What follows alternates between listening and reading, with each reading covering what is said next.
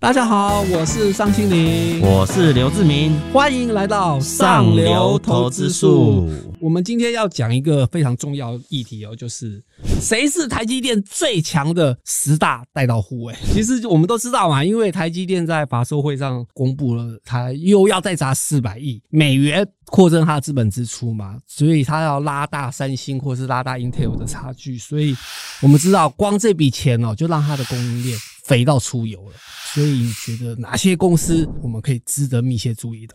台积电它呃是台湾的这个护国神山，也是一个航空母舰嘛。那其实它周边的一些相关公司，其实会变成它的护卫舰，然后就慢慢的往上走，甚至成长力道会跟台积电一样强，甚至更强。为什么？就是因为大家知道货柜非常的呃难定嘛，哈，然后交期也非常不确定。那台积电在建厂，过去是三年建一个晶圆厂，现在是用一年半到两年的这状况去做盖晶圆厂。那为了抢时间，他当然希望说你的设备是非常稳定的交期到它的要盖完厂之后就能非常严严格严谨。是，那除非像 SMO 这种无法取代的，它可能就真的要从国外运运过来。那其他的，如果他已经有办法帮他认证的这些公司的话，他都会希望在台湾就地生产，因为短链的趋势，所以说他希望能在比如说在两三个小时的状态下，就可以把你的设备啊，呃，或是相关人员到他的晶圆厂去提供，不管是服务或是。检测什么东西的，所以这对台湾厂商其实是一个最大的优势的，因为台积电的制程不是随随便便，所以说它一定要通过这些认证之后的这些公司，它才有可能跟它有比较长期的合作嘛。就是一定要达到国际标准啊，或者是台积电认证过后的标准，其实台你才能打进去。其实台积电认证就等于是国际标准，你也对，同样就具有国际竞争力。对对对，那它这种扩散的效应就很强。那比如说。台积电现在除了在半导体制成从五纳米、三纳米，甚至两年后到两纳米的状态，这种微缩技术可能高阶的这些厂商，但是它另外一个族群就是像一直封装啊，像那个先进的封装这部分，其实台湾厂商其实都有能力去跟台积电合作，然后慢慢的把这些设备引入到台积电里面，然后这些公司也会慢慢变好。我举个例子，像比如说高雄有一家叫做万润科技嘛，哈，他之前只是帮日月光做一些相关的这检测设备什么，可能日月光以前的技术可能还没有像台积电那么好，他后来跟台积电合作，就是先进封装制成这部分的话，其实他通过台积电认证后，就股价当然有涨一波嘛。那今年看起来，台积电在先进封装这个更认真要去做，现在很多封装厂要开始导入了嘛，哈，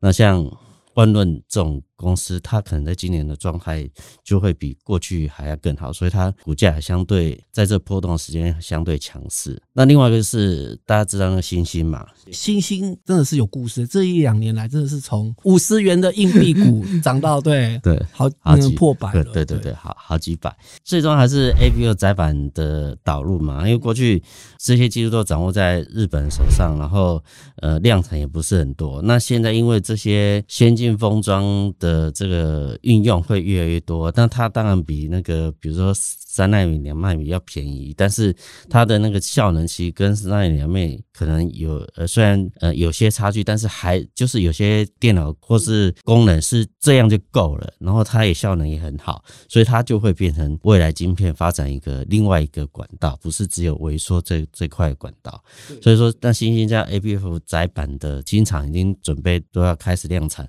的阶段的话，它其实在这部分的营收成长力道就会因为跟台积电合。作它可能会更好，那当然对股价的激励也是有不错的这个往正向方向发展。哎，那志明哥，我问一下，因为最近大家都知道，Intel 跟三星也在拼命的扩张嘛，这样的情况之下，细晶圆又喊缺货，嗯，那这样怎么办？然后，但是偏偏环球金最近的并购案又出了大事，所以我们现阶段觉得应该是要保守看待呢，还是其实它的需求是应该它它的缺口是没有改变，所以应该还是可以逢低布局。我觉得应该大家朝比较正面的方向去看呢，因为为什么当初环球金要并购世创，就是因为希望能快速掌握到这个产能嘛。那既然德国政府没有核准以后，他只能自己去花钱去盖厂嘛。那现在大家反映，像环球金它不好的地方，是因为它还要赔那个世创呃快十五亿嘛。对，主要是因为这个。那这个可能会减损大概 EPS 可能原估三块钱左右嘛。对。那当然短线是受到一些冲击，可是现在有盖新厂计划，好像有六十九个晶圆厂，但今年到明年可能有十六个晶圆厂有可能进入量产阶段哦。那这些晶圆厂盖出来，它不生产，它要干嘛？它它它它一定要因为要一定要生产嘛？对对对，因为生产毕竟现在缺，大家都知道半导体现在缺缺缺的蛮严重的。对，资本支出那么多，那他如果没有把东西生产出来的话，它要不亏死了，对不对？所以它一定要想办法顺利的量产。那它晶圆的最上游就是细晶圆啊，所以说未来几年，比如说那么大的量的晶圆厂要盖厂，全球哈，日本的公司他们就是讲说，细晶圆可能会缺到二零二六年了。以现在这个状态来看，谁敢讲说他的产品可以缺货缺到二零二六年？因为我觉得好像真的跟疫情也有互相的拉扯，因为疫情导致什么东西都延后了，可能本来缺口很快就可以补齐了，可是现在因为有个疫情。不管传交期会拉长什么的，所以导致那个通通都变慢了。其实长线还有一个是因为过去十年大家的晶片成长力倒是在手机，可是你想看未来的十年可能会是在汽车相关电子的那个，那它的产值跟手机的产值是就是完全不一样嘛。因为你买台手机了不起三四万，但是你买台车可是一百万，那这对经营产值就会不太一样。细菌源像台盛科啊、环球金啊，还有合金都会还不错。那因为合金像比较偏向那个短约的嘛，哈，那它会比较快的反映这个报价上扬的状态，所以说它会比较快的收益。那环球金因为它过去是比较偏长约的方式，所以说它可能会等短约的价格上扬以后，它才会调整长约的价格嘛。所以说长线黄金还是不错，但是合金它因为反应。的速度会比较快，所以说这部分可能反而会比较看这样的公司啊。志明哥，我再问一下，就是因为现在什么都缺嘛，晶片也缺，所以你觉得半导体这一块，如果台积电说要涨价，联电说要涨价，那你觉得对于 IC 设计公司会不会有影响？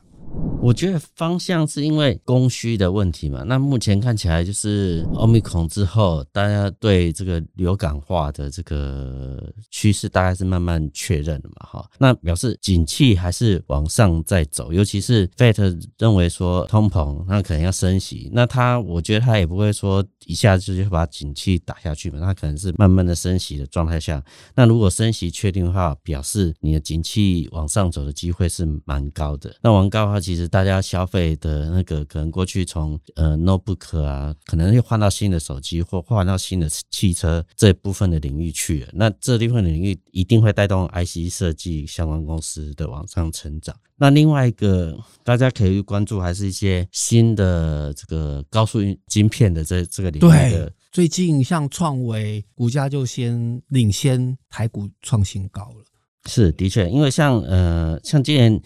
IC 设计比较强势的，像普瑞啊、四新啊、威风电子之类的，因为它像 Type C，呃，大家知道欧盟是要求将来是希望都统一成 Type C 的规格嘛，哈，然后。中国也目前好像也是这样子，那它最重要是你一个接头是大家都一样，当然就不会制造垃圾嘛。然后重点它传输的速度也很快，然后还有一些快充的这些功能，所以说相关的里面都要换一些 IC 才能符合它的功用嘛。这新的这个领域的话，其实对这些有关高速传输的这些公司，像创维当然是最强势的首选。那像普瑞啊、四星啊，这都还不错。那这伟全电啊。威风电子啊，这个都是 HAP 相关的这些零组件的 IC 设计公司，它今年状况也会比去年还好，所以说看起来这个往上慢慢走的机会是蛮蛮大的。好，如果投资人对于这期台积电跟它的十大护卫舰有兴趣的话，不要错过本期六五三期的财讯双周刊杂志哦。好的，那我们也感谢大家的收听今天的上流投资术，也谢谢志明哥的分享。YouTube 的观众朋友，请记得按赞、订阅、加分享。Podcast 的听众朋友，记得要打五颗星哦，还要留言给我们。我们下次见，拜拜拜。